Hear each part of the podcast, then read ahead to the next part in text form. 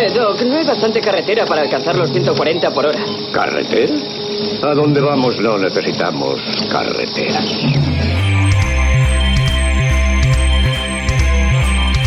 Hola a todos, bienvenidos a este nuevo capítulo de A dónde vamos, no necesitamos carreteras.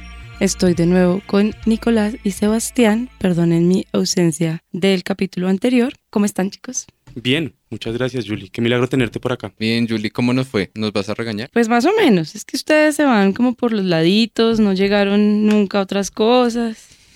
Yo no sé. ¿Cosas de qué? ¿Qué niña tan errante está Julie hoy? Oye, no puedes hacer spoilers todavía. Hoy tenemos un capítulo muy especial porque además de tener a Sebastián y a Nicolás, tenemos una invitada que es Manuela Saldarriaga, que es periodista de 070 y ha hecho varios artículos y notas sobre cine colombiano. Entonces eso es muy acorde porque hoy volvemos a hablar de cine colombiano en nuestro podcast.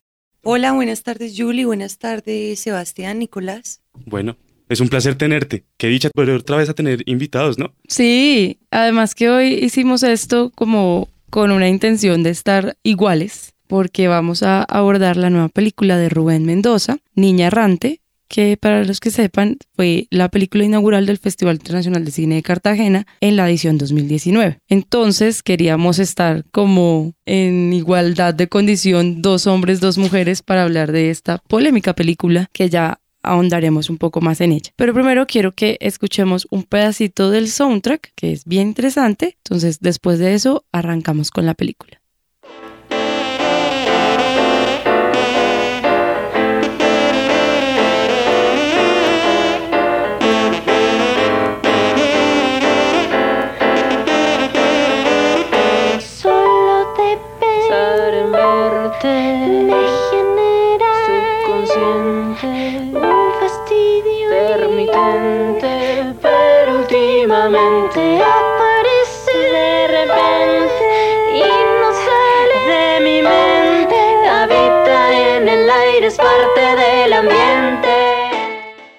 Bueno, entonces, como siempre me ha tocado a mí hasta ahora y como que ya se me puso esa categoría, para las personas que no han visto Niña Errante, más que todo yo creo o por la poca difusión que ha tenido o las pocas oportunidades que han existido para verla, si aún tienen el tiempo para verla, digamos que la pequeña sinopsis que les podemos dar es que trata la historia de una niña que su padre se muere y ella durante el entierro conoce a sus tres medias hermanas y de alguna manera se vuelven hermanas durante el trayecto que tienen yendo hacia el tío, la tía, el tío. La tía. La tía. a- hacia La donde tía. una tía que ella tampoco conoce, entonces en la película es este viaje entre estas hermanas que se están conociendo, no solo conociéndose entre ellas, sino conociéndose también a sí mismas, especialmente la niña que pasa de alguna manera desde la inocencia de una mm, inocencia infantil a ya una adultez sexual. Esa sería la sinopsis para empezar. Te pasaste de los 140 caracteres. Cada vez las estoy mejorando más y como nadie más levanta la mano, me toca a mí. Entonces, esa es Niña Errante, es una película dirigida por Rubén Mendoza, que pues desafortunadamente hemos estado hablando más de Rubén Mendoza por lo que ha hecho que por la película o por lo que ha dicho. Entonces, ya creo que podemos empezar a hablar de la película.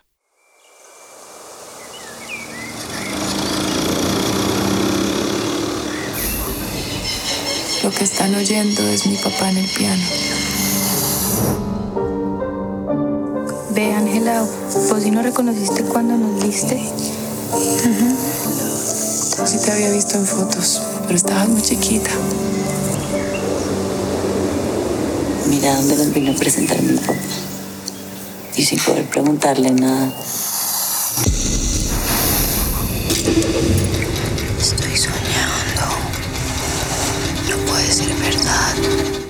Puntualmente, opiniones estéticas, no éticas ni morales. ¿Qué es, les pareció Niña Errante? Bueno, eh, Niña Errante, como lo acaba de indicar Julie, como película, parece que es una película importante de rescatar, claro, es de Rubén Mendoza, es una persona que tiene una, unas narraciones bastante, yo no sé, como que no se mete mucho, tampoco es tan omnisciente, siempre está como en un medio, hay una especie como de transiciones sus narrativas, eso se ha visto antes, incluso en Tierra en la Lengua, Social Semáforo, bueno, que eso lo hemos visto, eh, bueno, habla, podemos hablar más adelante de él, pero esta película, si algo hay algo muy interesante es que es una muy buena road movie de película, y creo que la escena que más rescato de esta película, que pena hacer spoiler, igual no comento mucho al respecto, es una metáfora súper linda que hace la niña con una grúa y una retroexcavadora, me parece que visualmente, bueno, hay como una poética en la imagen bastante interesante, sin embargo, eh, sí, la película a veces puede quedarse como en una zona panda y en unos planos cerrados bien curiosos que luego creo que discutiremos. Pero sí es una película madura y muy interesante el criterio de tener una actriz como mm, Carolina Ramírez, que es una actriz que tiene contundencia y liderazgo para llevar a todas estas personas que yo la verdad desconozco si, si son eh, estas llamadas actrices naturales o tienen cierta formación. Pero sí se nota que hay un liderazgo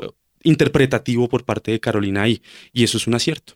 En el caso de Ángela, ella es actriz, ha hecho más teatro, este es como su primer salto a la pantalla. De las otras desconozco, pero me atrevería a decir que también, aunque han sido actrices, tienen una participación muy superficial en la película y son personajes que uno no termina como de entender, como que están ahí medio cubriendo, sí, son cuatro hermanas. Pero pues Ángela tiene un papel y un objetivo en la película, Carolina también, Carolina que es, ah, se llama igual en la película, pero los otros dos personajes, las otras dos hermanas, no sé qué pensaron ustedes, son como casi que un adorno.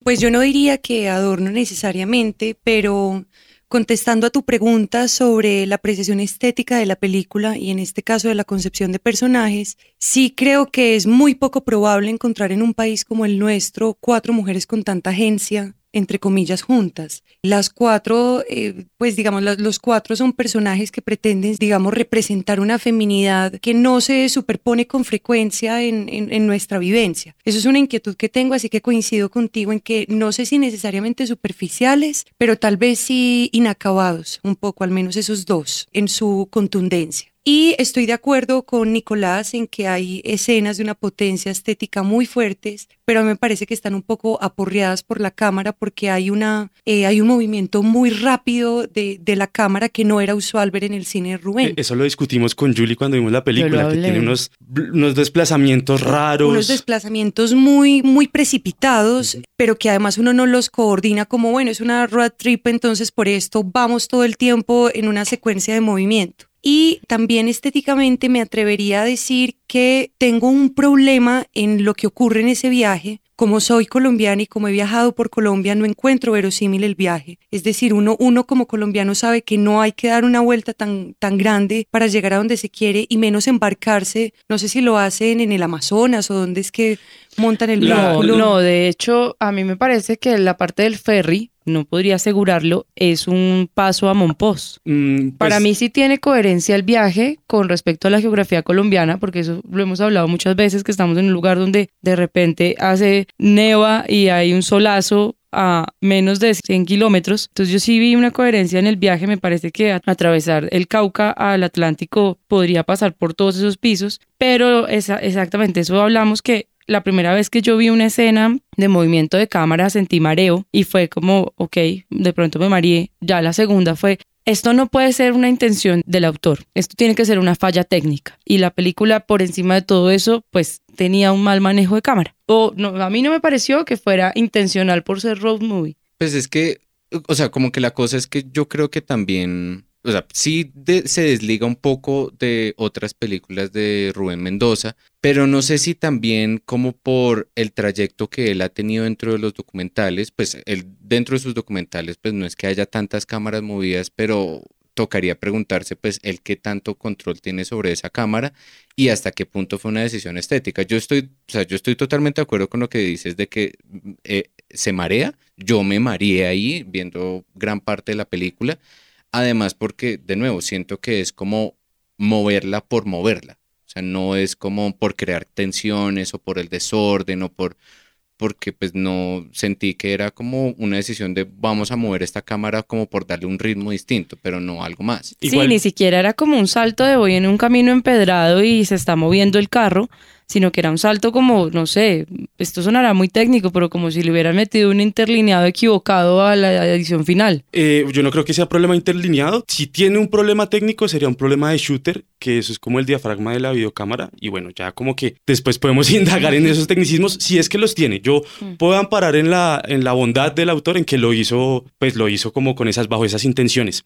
Aquí Eh, lo que pasa es que los artistas llegan, pues hay dos personas que estudiaron arte, entonces conocen todos estos términos, pero los literatos brutos como yo dicen shoot, estas vainas, como, No. sí, claro, de una. Igual, igual, bueno, sí hay unas cosas de pronto de forma que se pueden discutir, pero digamos hay una cosa, por ejemplo, con el fondo, algo que decía Manuela es ese recorrido. Creo que uno también, a mí me pasa mucho y cuando veo cine colombiano, incluso bogotano, que tengo esa morbo por identificar el lugar donde lo graban, ¿no? Séptima con 24, ah, Caracas con 22, lo que sea, e identificarlo. Y claro, yo creo que de pronto las road movie, por esa naturaleza que son como andariegas, nómadas, de hecho el único sitio que llegan es a un pueblito y el resto todo es en la carretera, la mayoría. Yo creo que, claro, uno siento que uno intenta viciarse y decir, bueno, eh, quienes han visto esta película eh, podrán identificar sitios, por ejemplo, como San Cipriano, en Valle del Cauca, que es reconocido por donde están las brujitas, que son unas motos hechizas que se instalan en las antiguas vías del tren. Creo que también hay Medellín y Cali, Honda,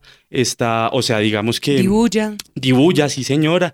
Eh, entonces, claro, uno, piensa que ellas son como caleñas, además unos personajes bien curiosos porque son mujeres arquetípicas, ¿no? Eso es, yo estaba pensando como en los hermanos Kara- Karamazov, como que uno representa eh, milicia, iglesia y Estado. Estas mujeres también representan algunas nociones, no sé si muy profundas o no sé qué, de lo que es una mujer ahora, ¿no?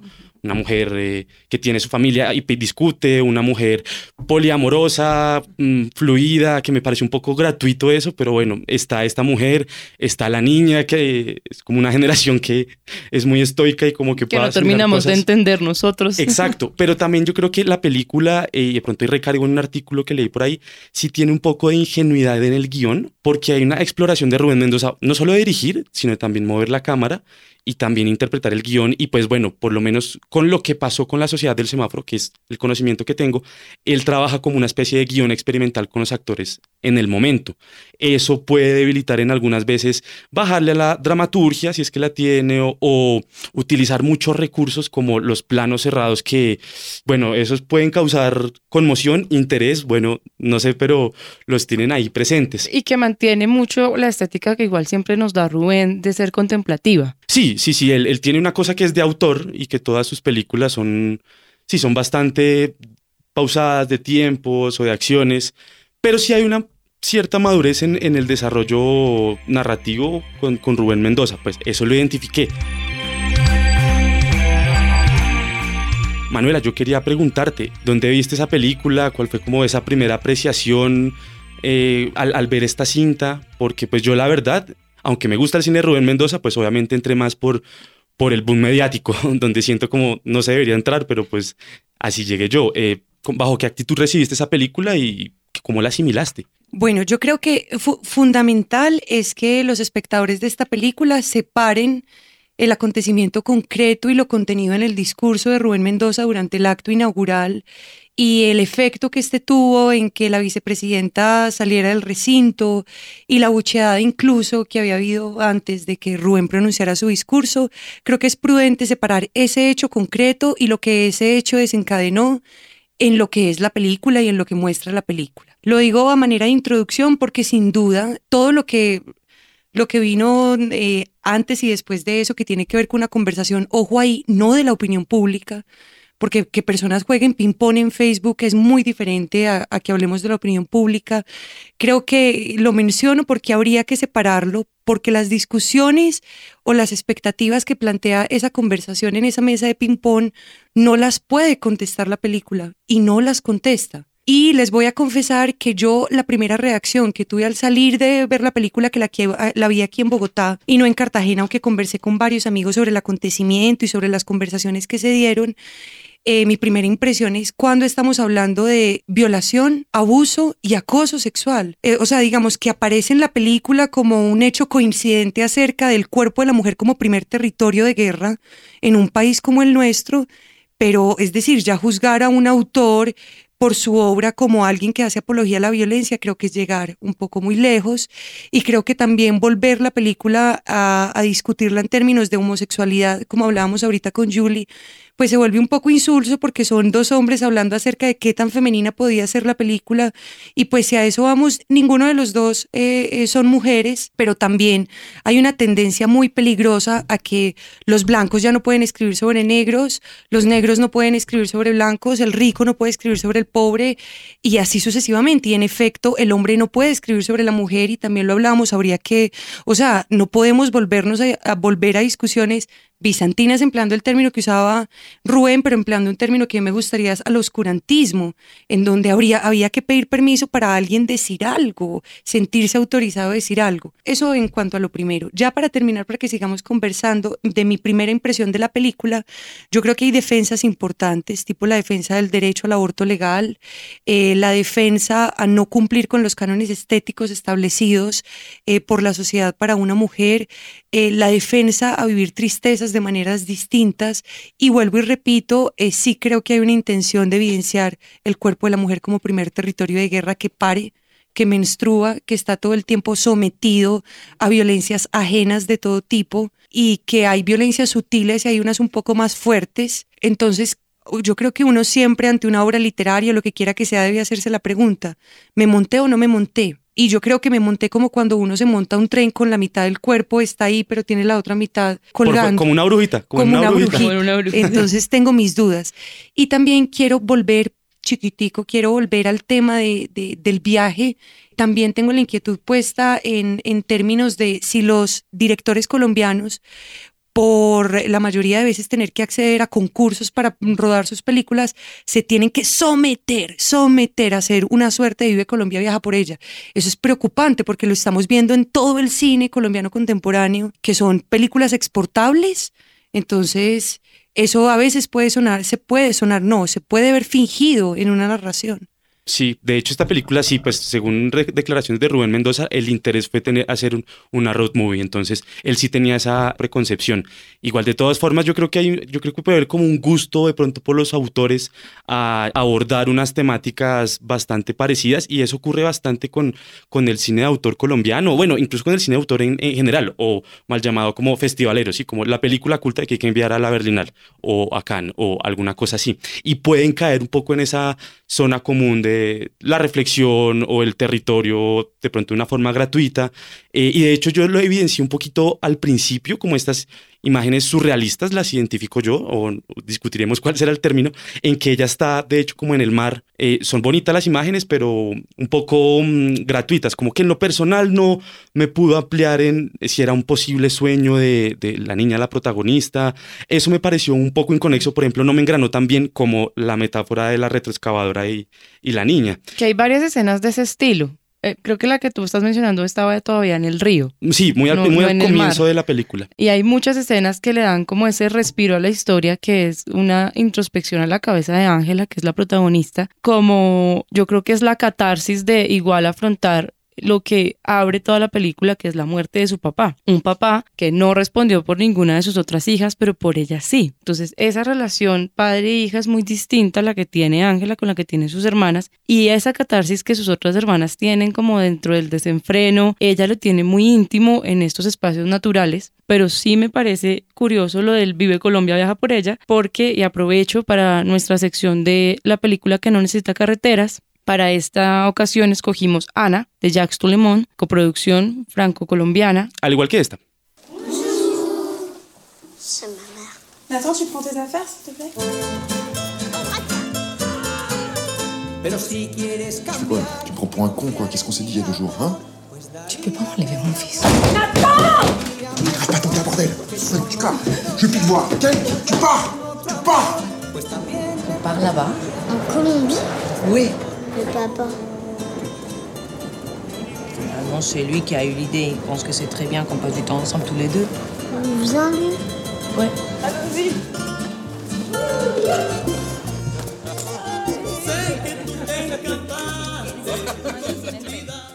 Ana también es una película donde una mujer que tiene un hijo, vive en Francia, se roba a su hijo porque ella por problemas un poco de depresión, le prohibieron vivir con él, le quitaron la custodia, ella consigue una firma falsa, se roba a su hijo y se lo trae a Colombia, que es su país. Y se empieza a escapar, agarra una camioneta, se va igual, onda, o sea, es un recorrido muy parecido, Va de se queda en un hotel Marta. a Santa Marta, quiere hacer como, como un hostal hippie en Santa Marta y tener una vida allá en la playa muy distinta. Y en todo el trayecto tiene muchos quiebres emocionales donde la atropellan, grita al niño, se pelea con su pareja, muchos quiebres por no saber controlar todavía esa depresión donde uno dice, ya entiendo por qué el hijo no vive con ella. Y cuando llega a este sitio ya mucho más tranquila, mucho más calmada, se da cuenta que el papá del hijo la persiguió desde Francia y llegó hasta Santa Marta a devolver al hijo. No, y lo- Es y- muy y- parecida a la temática. Es muy parecida y digamos que otra de las razones por las que pues escogimos, y de nuevo yo hablo escogimos cuando yo en verdad nunca escojo nada, sino que me notifican las decisiones. Em, De- ejercicios de falsa democracia, ejercicios Sebastián, de falsa democracia, como siempre. Ajá. Digamos que la otra razón para traer esta película es porque el argumento narrativo de un viaje como elemento transformador de un personaje es, un cliché narrativo muy viejo, desde pues, Biblia, Odisea, o sea, eso es algo que siempre está ahí y que también está dentro del cine colombiano. O sea, el viaje dentro del territorio colombiano, claro, está pues ahorita lo que introducía Manuela del Vive Colombia, viaja por ella, pero digamos que el viaje como argumento para que un personaje cambie o conozca a alguien o se conozca a sí mismo, pues puede estar con este mercadeo detrás, pero no se puede quitar la cosa de que es un argumento narrativo que se usa mucho, que está en muchas películas, tanto en la de Niña Errante como en la de Anne, como en Desde los viajes del tiempo hasta el paseo 64. Exacto, entonces digamos que eso sí yo creo que es, pues tocaría ver hasta qué punto está la narrativa del guion, la narrativa de la película, a la decisión de mercadeo de lo que se quiere hacer con la película. ¿No ve que desde que existe la seguridad democrática podemos recorrer el país? Pues nada, nada gratuito puede hacer, puede hacer eso, claro. Es que es muy distinto, por ejemplo, el tratamiento del viaje con la película Ana, porque es un drama así familiar y es el drama quien impulsa a la protagonista a desplazarse. Aquí es un poco más banal ese aspecto y la película es un poco road movie porque es una road movie, porque mi tía está allá y nos movemos allá, pero en verdad no hay como un, un impulso mayor, siento yo. Tanto así que llegan a un punto y le preguntan a Ángela que si cogen a la derecha para devolverse a Cali o si siguen a, Santa- a la costa. A la costa. O sea, es tan gratuita la decisión de pegarse el viaje que a mitad de viaje consideran cancelarlo. Cualquier destino es válido. Que esa es también otra pregunta cuando uno se hace a la mitad de la película. ¿Hacia dónde voy? O sea, ¿cuál es el punto al, al- al que vamos a llegar?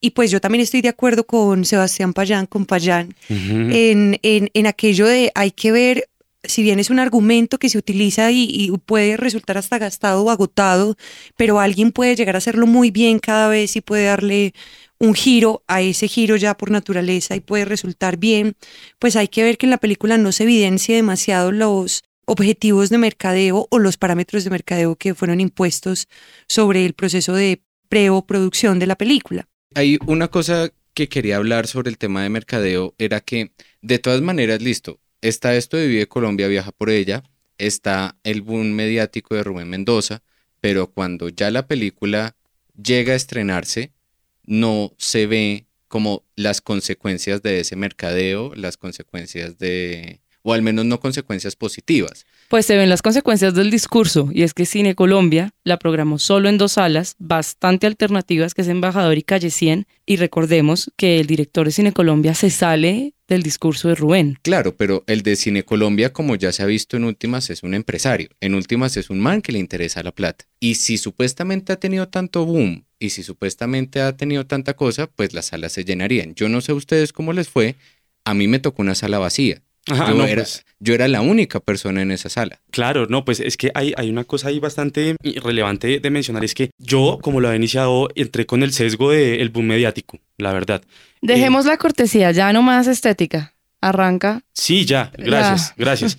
Y entonces sí, lo que usted dice, Sebastián, pues sí, ocurre, o sea, no sé si Pier Paolo Pasolini con Salolo, 120 días en Sodoma, saca esa película y este nada, si la gente se escapa, pues como que tiene ese marketing y la gente vuelve a asistir o repercute, pero pues yo siento que la película no le fue lo suficientemente justa con todo este boom mediático que tenía. La película perfectamente pudo haber sido pasado transparente ante todas esas problemáticas de si es muy patriarcal o si no lo es, o muy heteronormativa o no, pero no, no cumple justo con esa, pues con ese interés que tenía de decir, uy, si es que uno termina de ver la película y si o uno es machista o uno es feminista y polariza como lo que uno esperaba o, o lo que han vendido los medios, pero no, no me ocurrió. La película por eso mismo vuelve como a esa, a esa narrativa de Rubén Mendoza que es un poco plana, con una intención de, de, planicie, pero a veces uno quisiera que tuviese unas decisiones un poco más, aunque tuvo un movimiento interesante mm, como en, en, la, en la, narrativa cuando, bueno, casi ocurre la, la, violación, ¿no? A mí lo que me pasó con esa escena es como, ay, pucha, ya la van a violar. No, pues violenla, igual a todas las mujeres en Colombia la violan, sí, fresco, por acá. No es spoiler. No, uy, no, para nada. No, no, no. eh, y bueno, cuando ocurre otra cosa que no es lo que esperaba, decía, bueno, interesante ese cambio porque también era irse a la zona común de, claro, una mujer es violentada en tanto que la está sola, la penetren eh, con cuatro, con otras tres mujeres, o sea, todo el escenario para que se diera ese abuso. Para poner un poco en contexto, quisiera decir un pedacito del artículo de Carolina Sanín en Arcadia, donde dice que la película es abusiva, perezosa, embolatada y representativa de un país doliente, atrasado y miserable que odia a las mujeres. Apreciación bastante polémica. Polémica. Caro, Caro es polémica. Su naturaleza es, polé es, polémica. Por favor, siga diciéndole Caro. A ver, no, yo, a, ver cómo le va cuando lo escuche. No, me imagino, igual doctora Carolina Salín, qué pena, pero pues, bueno, esto es algo que hemos discutido con, la, con lo de la crítica y todo. Y hay una cosa que sí es inevitable tratar y es, claro, toda esta cosa mediática. Lo que Manuel había dicho al principio, que ocurrió en Cartagena, el discurso de Rubén, no se puede tampoco desligar que hubo un cambio administrativo en la organización del festival. Y esto es, yo creo que es un eje bastante importante para aclarar cosas, porque pues ahorita el, el, el, el mandamazo, quien está organizando el Fixi, es Felipe Aljure, una cosa distinta a Diana Bustamante y digamos toda esa red, o podemos llamarla rosca, si no está identificado pues con ese grupo, de personas que durante cinco años, seis años, hicieron un muy, muy buenos festivales. O sea, nosotros hemos ido ya a tres festivales de Cartagena, todos durante la dinastía Bustamante, y fueron muy buenos de calidad y de cantidad. Este, bueno, no fui, hubo disputa y también hay una cosa interesante de ver como qué tanto puede haber como unos intereses personales por más desligados de la forma y del fondo, porque si uno se da cuenta, Carolina Sanín y Pedro Adrián Zuluaga son bastante compinches en, en su quehacer literario y de crítica, al igual que Diana Bustamante. Diana, o sea, es, es fácil como que uno pueda estructurar cual conspiración, porque es una persona supremamente conspiracionista, que claro, Pedro Adrián Zuluaga todo tiene impulsos eh, como hacia lo que hizo Diana en festivales pasados y cómo castigar de, quizá a este gobierno por medio de este nuevo festival, eh, festival que entre otras cosas con las personas que he hablado también me comentaron que estuvo poco regulimbis, ¿sí? Castigar de ese modo eh, pues el, el, el, cambio o la nueva dirección que está teniendo el, el festival.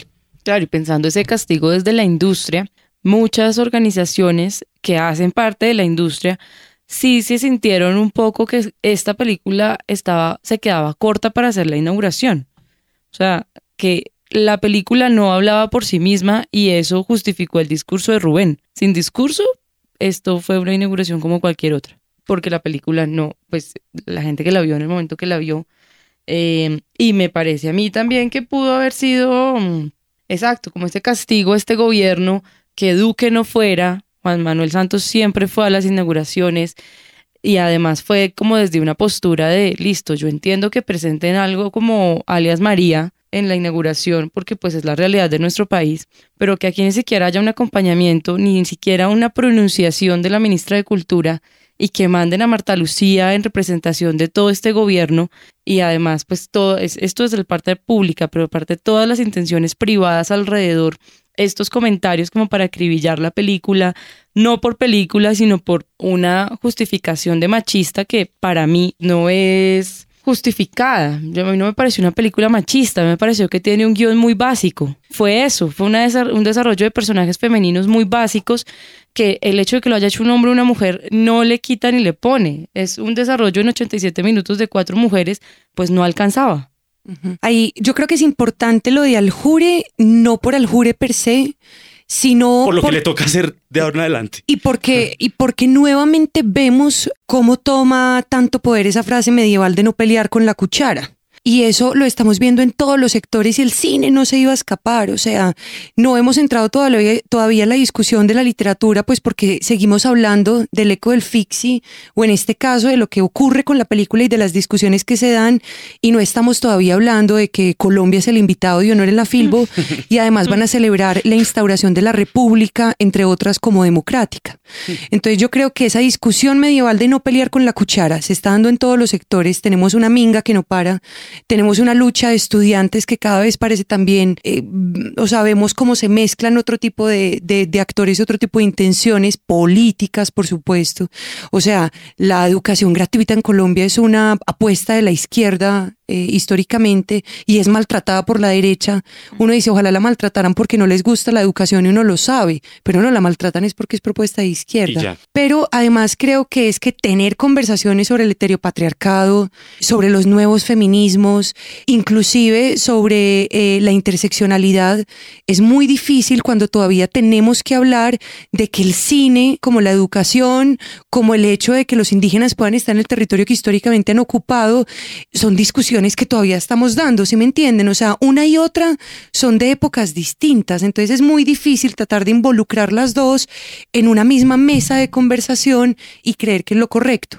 Yo aplaudo varias cosas, aplaudo en primer lugar el ímpetu creativo que ha tenido Rubén Mendoza en toda su carrera y creo que es muy honesto en su experimentación. Y creo que también es muy honesto en la manera en la que hace cine y yo creo que eso es importante. Dos, está claro, no le podemos pedir al arte que resuelva lo que no podemos resolver entre la, en la vida real, entre comillas. Por eso decimos, por eso Juan Diego Mejía decía el cine era mejor que la vida, o por eso decimos que eh, la vida quiere ser como el arte, o sea, busca ser como el arte todo el tiempo. En tercera medida, creo que eh, es bueno que se den estas discusiones políticas mediadas por una película, pero repito, la película no puede responder a esas inquietudes sociales, económicas, políticas, y cuando la película sale al aire, cuando el libro es publicado, entre otros productos o de artes efímeras, lo que se quiera, eso ya es del público. Entonces ahí, y termino con, con este argumento, no solo es trágico lo que nos está pasando en todos los sectores, de, en todos los sectores, también se vio con lo de la ley Mintic, que Sebastián tiene más que de memoria esa historia, se la sabe más que de memoria, y todavía siguen haciendo de las suyas con esa ley, sino que también habría que mirar que, por ejemplo, cuando a una persona que quiera hacer crítica de cine se le ocurre decir que las escenas que tú mencionabas como contemplativas no son más que una propaganda, la ropa interior juvenil femenina, primero es una, eh, sí son unas gafas, un- una lente para el espectador ver la película de ese modo, pero lo que yo sí creo es que si a alguien le parece que esa contemplación es libidinosa o es poco cuidadosa con lo femenino, que si la hubiera hecho una mujer con más detenimiento habría sido más poética y más sublime, es decir, en tanto es ya del espectador, el espectador hace con eso lo que desee. Si alguien ve una película como Los Nadie y le parece que el atributo es que se muestra a los barrios periféricos de la ciudad con una suerte de exotización para el público internacional, pues eso lo dice quien lo observe. De ese modo, otra persona podría decir, yo vivía allá, conozco la realidad, sé de qué estamos hablando y pues simplemente yo eh, quería retratar una vivencia urbana que es irreversible en su existencia. Lo mismo Rubén, quería explorar su propia feminidad, podía hacerlo, eso hacen los artistas. A pesar de que haya público al que no le guste, está bien que no nos gusten las cosas. Sí, es que, digamos, esos comentarios de que la película denota mucha patriarcalidad y que ha sido de pronto una, un común denominador en otras películas de Rubén Mendoza como Tierra en la Lengua, que es la historia de un abuelo que viaja con sus nietos y resulta como quieren verlo morir en un lago, si mal, no- recuerdo. De hecho, es un palabras que ha hecho escrito Pedro Adán Zulaga hace mucho tiempo de esa película y que, bueno, él vuelve a mencionar.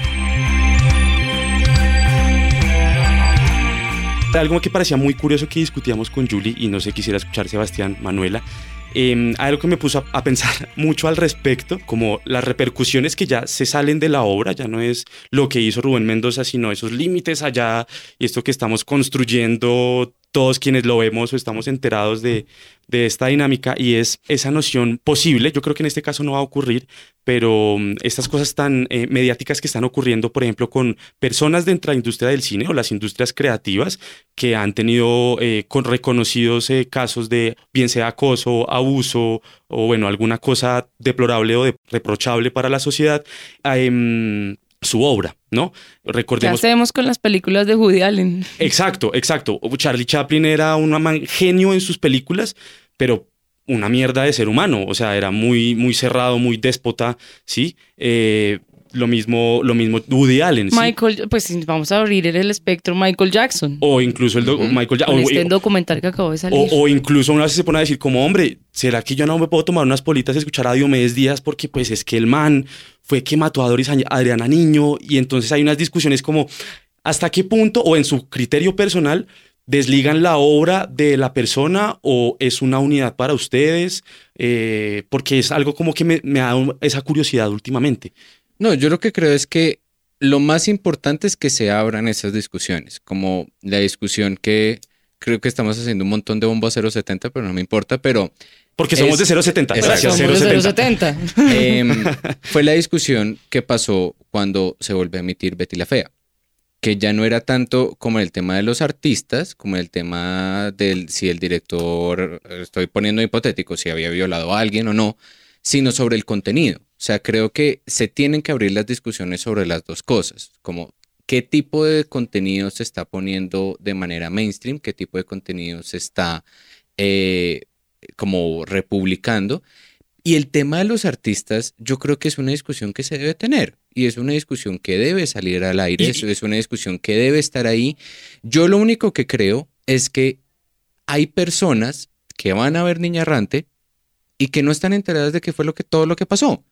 Y no se puede decir que no, que es que esas personas están ignorando todo lo que está pasando y que están promoviendo a Rubén Mendoza como violador de mujeres. O sea, yo lo que creo es que hay que, la gente que está consciente sobre lo que está pasando y que sabe lo que pasa con ciertos artistas, maravilloso, como que cada decisión que haga es como un voto, como si yo veo una película de Woody Allen, le puedo dar un cierto voto sobre sus acciones, pero si hay una persona que no conoce esos temas y que simplemente ve las películas y no está enterado de eso, pues esa persona ahora adelante no se le puede tratar como ignorante o promotor de estas malas prácticas o que es machista o que está en pro de la violación y la pedofilia y todo, pues no, no necesariamente. Hay que entender que hay muchos tipos de audiencia y hay una audiencia que piensa lo que consume, hay una audiencia que es consciente de que lo que consume es una decisión política y hay una audiencia que también le gusta el cine como entretenimiento y va hasta lo que va el largometraje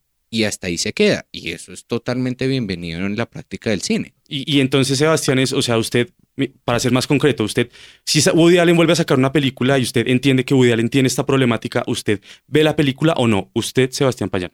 No. Perfecto. Eh, Manuela, me encantaría escuchar tu respuesta.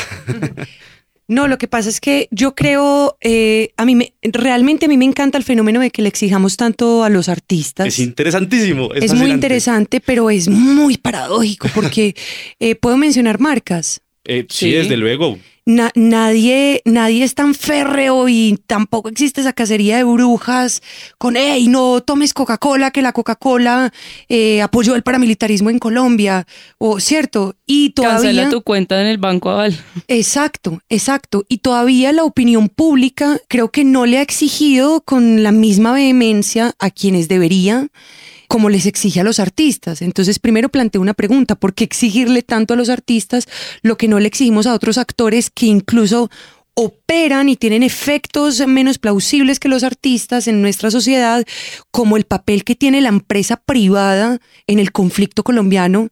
Y si la empresa privada le gustara asumir o reconocer su papel, dejaría que tuviéramos una discusión menos binaria en términos de izquierda y de derecha y empezáramos a hablar de otro tipo de cosas, porque no le podemos adjudicar todos los desplazamientos ni todos eh, los feminicidios, es decir, todo lo malo que ocurre se lo seguimos atribuyendo a un enemigo en común y no hemos empezado a hablar de todos los actores para que eso pase. Si eso yo lo traspolo a términos de arte, pues pienso que cuando ha ocurrido una serie de agresiones y el artista es consciente de ellas, no es menos, no es tan parado en el arte para decir que es menos grave que lo haya hecho, pero lo que sí me parece es que también es víctima de una educación sentimental eh, que hemos recibido todos y que es tan grave como que lo haga, como que la otra persona guarde silencio porque sea lo más sano.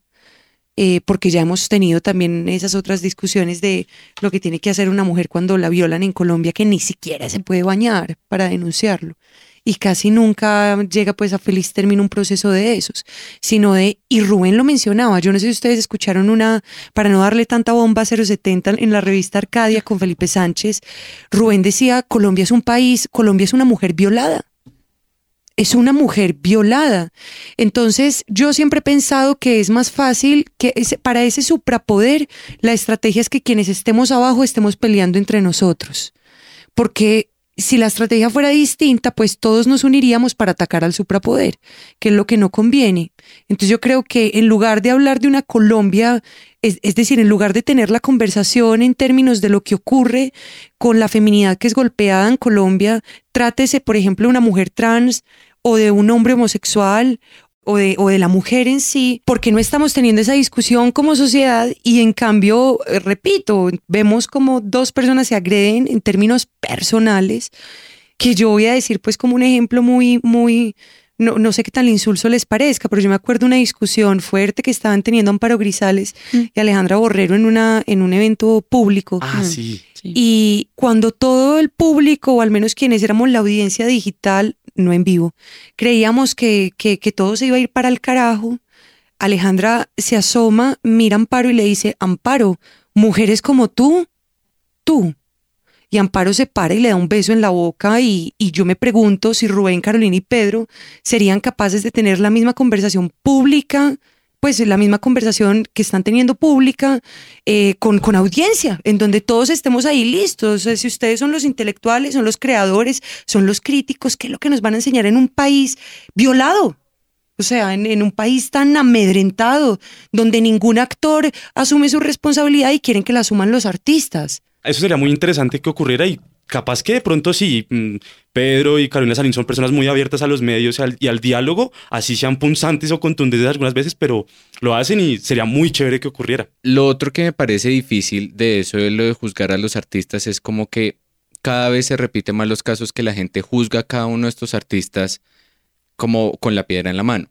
Pero entonces cuando tiene que, mucha gente cambia su discurso, como no, esto está terrible, y después comete un acto peor o de otra manera. O sea, como que siento que no hay una consistencia del discurso de la gente que critica a los artistas con sus acciones diarias y con su actuar diario. O sea, que si se hace esa crítica a los artistas y si se hace esa reflexión, también tiene que hacer una reflexión propia y una reflexión personal sobre un montón de conductas que tenemos en el día a día acá que pueden ser igual o peor a las acciones de estos artistas. Entonces yo le hago una pregunta a Sebastián. Eh, ¿Estás de acuerdo con lo que les decía Rubén Mendoza, que estaban eh, defendiendo, lanzando sus posturas casi que como uribistas? ¿Cómo así? Yo, yo, yo le recuerdo, Sebastián, lo que ocurrió es que en el ping-pong mediático que Manuela explicó, surgió lo siguiente, hubo un prelanzamiento, Carolina Sanín, eh, Pedro Adrián Zuluaga vieron la película, ellos dan su comentario eh, y ese, ese comentario se notó desde antes del lanzamiento inicial del festival. Entonces eso se agrega tras la, la, la charla que pegó Rubén Mendoza y eh, hubo muchísimas problemas, entre otras cosas, el, el, el, Man de Cine Colombia, creo que el Festival de Cine Latinoamericano en Buenos Aires, si mal no recuerdo, que hubo una especie de censura o condena a esa película. No se sabe bien si por la película o por Rubén Mendoza, la patía de la lonchera que hizo este hombre ahí. Eh, y bueno, el caso es que vuelve a haber otra entrevista, donde ya es en una entrevista transcrita para, en digital, pero pues Rubén Mendoza lo dijo en vivo, donde le preguntaron pues todas estas acusaciones eh, que le han hecho la crítica Carolina Sanín y todo esto. Entonces, claro, ahí yo pues Rubén Mendoza soltó también un bombazo y dijo un poco que pues Pedro Adrián se escondía en la homosexualidad abierta que él difunde eh, y como que desde esa zona de confort o desde ese sitio eh, se para a decir a, veces y es difícil como darle el poder de la palabra porque él a veces es como el Uribe de la crítica cinematográfica. Esa fue, esa fue el detonante y esa es la pregunta que Manuela le hace. Pues es que yo siento que el riesgo que existe con ese tipo de, de argumentos es que siempre va a haber un malo dependiendo de dónde se esté. O sea, si uno es el creador de la película, de alguna manera muchas veces el crítico es el villano de la película. Si uno es el crítico, el cineasta es el villano de la película muchas veces. Entonces como que siento que el antagonizar eh, la crítica puede ser negativo, pero ahora hago una aclaración. Siento que ahí es cuando ya se trasputió la discusión de la película. Ahí siento que es cuando ya, que es lo que ha pasado en este capítulo, que ya se trasputió la discusión de la película y, a- y- y que nos pasó ese fenómeno, o sea, nos pasó el fenómeno de que listo, sentémonos a hablar de la película, listo, la película, ta, ta, ta, ta, esto, los personajes, la estética, toda la cosa, el boom mediático, bueno, toquémoslo ahí, pero entonces ahí también tenemos que hablar de la sociedad y después de hablar de la sociedad también tenemos que hablar de los... Y ya llega un punto que es, pues puta, estamos hablando de la película, ¿no? Es que la película no da para tanto. Es que esa es la Ese vaina. es el problema. O sea, es que esa es la vaina, que era lo que decía como la gente que va a un cine a ver Niña Errante porque es la película que encontró esa hora y que no tiene ni idea y de pronto no conoce quién es Rubén Mendoza y entra a ver esta película y pues posiblemente no se va a mandar este podcast. Entonces como que la cosa es como, eh, sí, o sea, está lo del uribista y todas estas cosas, pero la cuestión es como hasta qué punto esa discusión no se trasputió ya y lo que eso debería ser es una discusión en- entre ellos dentro de su ejercicio privado, más que volverlo un ejercicio público en el que más que reflexiones estamos viendo más como pues, Egos. egos. Estamos viendo más egos entre los críticos, los cineastas, los productores, un montón de cosas y la gente como alrededor es el meme de Michael Jackson. Y el meme de Michael Jackson comiendo crispetas como, ay, ¿qué va a decir ahora? No, y resulta que ahora él tuiteó esto y ahora resulta que él dijo este en otro artículo. Es como, ¿y acá dónde queda, por ejemplo, el trabajo de las actrices? ¿Y acá dónde queda el trabajo de la cinematografía? El ¿Dónde sonido queda que lo hizo el- Isabel Torres, es una el muy buena sonido, sonista. ¿dónde queda el trabajo de Isabel? O sea, ese tipo de discusiones pues ya se fueron a la mierda, la ya se de fotografía, el el 80% de la producción técnica de la película son mujeres. Porque la intención de Rubén nunca fue ser machista. La intención de Rubén era explorar su feminidad desde cuatro puntos distintos que se quedó corto, no alcanzó a explorar, pero construyó, yo creo que con eso que tú decías de los diálogos, lo- de, los ensayos experimentales, como que iba construyendo durante la, grabación, iba construyendo los personajes de acuerdo a las opiniones de sus cuatro actrices. Era solo eso. Y, también a- añadir a las Áñez, ¿no? Que las Áñez sí es maravilloso, eso es uno de los atributos de la película. De hecho, ganar un premio internacional por, por su composición y musicalización a la película. Pero sí, entre paréntesis, habría que preguntarle a ese 80% de mujeres si Rubén eh, o la productora les pagó lo mismo que solía pagarle a hombres que trabajaban con él. Que hasta donde tengo entendido, creo que cosa. no. Entonces también ahí es que ese es el punto. Estamos discutiendo estéticas y estamos discutiendo formas, pero en el fondo la violencia sigue siendo la misma. Éticas y Mm. estéticas, desde Sí. claro. Y, y, sigue, y sigue siendo tan, tan, tan, tan violenta aún que, exacto, están completamente transparentes eh, la cantidad de mujeres que trabajaron en esta película y que intervinieron en el guion y que estoy de acuerdo contigo, tal vez por la intervención que tenían, por el cine experimental de Mendoza, pudo haber cosas eh, que no está, o lo decías tú, Nicolás, pudo haber cosas que no estuvieron como muy eh, preconcebidas y que salieron en la marcha. A la respuesta de si Woody Allen saca otra película. ¿Sí o no? No, la verdad son dos cosas. Esa, esa discusión se ha dado mucho. Yo sí siento que autor y obra son dos cosas distintas. La podrías ver sin. Sí, Bienvenida a mi grupo Manuela Sí, yo la vería. O sea, yo vivo en este país, no estoy de acuerdo con quienes lo los gobiernan y eso no hace que deje de querer Colombia, ¿me entienden? O que vea Colombia. Claro, Colombia no es su producto, ni mucho menos, pero. Pero casi. Pero casi. Porque ellos quieren. Igual el riesgo es que te- te quieras quedar. No, no hay problema. Bueno, eh, no, te va- te va yo sé que tú sí, yo te voy a contestar, pues alguna vez me planteaste la idea de si Autor, Michael obra. Jackson abusara a mis sobrinos, me pareció súper densa la, la propuesta. es que soy un poquito denso, quería cine audiencia. Hace un No par de, años. Eh, Eso es creo que todavía no tengo una respuesta a si qué haría yo si Michael Jackson abusara a mis sobrinos. Pero estoy de ese lado. Estoy del lado de si Michael Jackson siguiera vivo y tuviera otro disco y viniera a Colombia, estaría en primera fila. Ya. Sí, sí, claro. Es que, por ejemplo, eh, no voy a decir el medio, no voy a decir los medios que reciben platas del Estado, bolsas incalculables, y la gente no deja de consumirlos y de legitimarlos como medios de comunicación. Es que, por ejemplo, eh, el Festival de Cine de Cartagena, si es una muy buena plataforma, la más antigua de Latinoamérica y es como estandarte del cine aquí en Colombia, no se nos olvide que esto lo patrocina, o sea, al ladito después que aparece la India ahí desnudita, está RCN eh, y, y- Caracol. Y no es solamente el Festival de Cartagena, querida cine audiencia, sino antes de eso está el Festival de Música de Cartagena, está el Hey Festival y todo esto es, pues sí, es un monopolio de RCN con la alianza público-privada y pues ahí están ahorrándose en sus impuestos. Menos mal no queríamos decir nombres. Entonces, y Niña Errante cuenta con el apoyo de coproducción de Dago García Producciones Caracol Televisión Claro. y- para finalizar. Entonces, bueno, esto creo que nos da para ahondar mucho, no solo sobre la película, sino sobre todo el trasfondo. Me alegra muchísimo volver a hablar de cine colombiano porque nos deja hablar de nuestras realidades desde nuestras realidades. Maravilloso lo de pensar el cine de autor como El Vive Colombia viaja por ella. Gracias, Manuela. Es una, no una revelación, pero sí es muy interesante ver que me lo estaba gozando mucho y ahora no puedo dejar de pensar que todo va a ser publicidad del co, el riesgo es que te quieras quedar. Pero bueno, este es el espacio para mm, que nos cuenten cómo les pareció Niña Errante, cómo les parece como todas estas metáforas de la radiografía de nuestro país en una película de 87 minutos que se quedó corta, tal vez igual que todos los planes de acción de gobierno de nuestro país, que se quedan cortos. Ush, ush. Recuerden Qué lindo escuchar, patrocinio vamos a tener el resto de las temporadas. Sí, no, ya.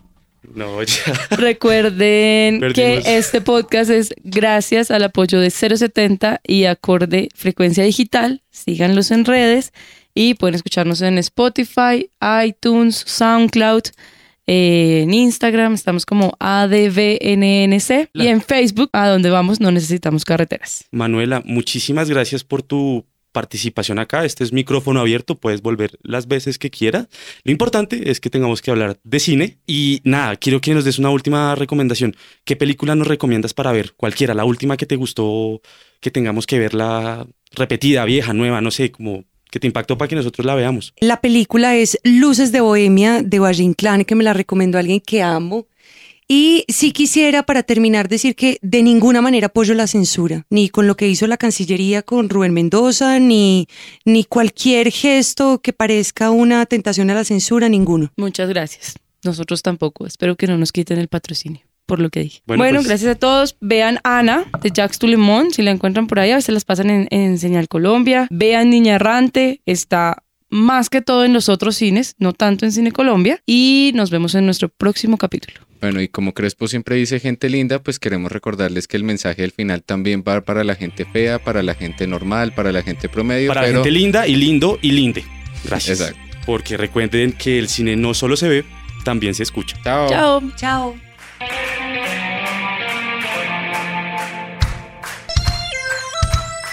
Gracias por escuchar 070 Podcast. No olviden que también pueden encontrar nuestros otros programas como Woman's Planning, Habla el Balón, Mirlo Podcast, Laguna Podcast, Paredro y Emperifolladas. Si quieren buscar estos contenidos, escriban 070 Podcast, 070 en números y podrán encontrarlos tanto en Spotify, iTunes, SoundCloud, Spreaker y en las páginas de la revista 070 y Acorte Fede. A donde vamos no necesitamos carreteras es un podcast de 070 Podcast en alianza con Acorde FD. Es producido por Julie Fajardo, Nicolás Torres y Sebastián Payán. La imagen fue diseñada por María Elvira Espinosa. La música fue compuesta por Gabriela Navas. Y la dirección es de Sebastián Payán.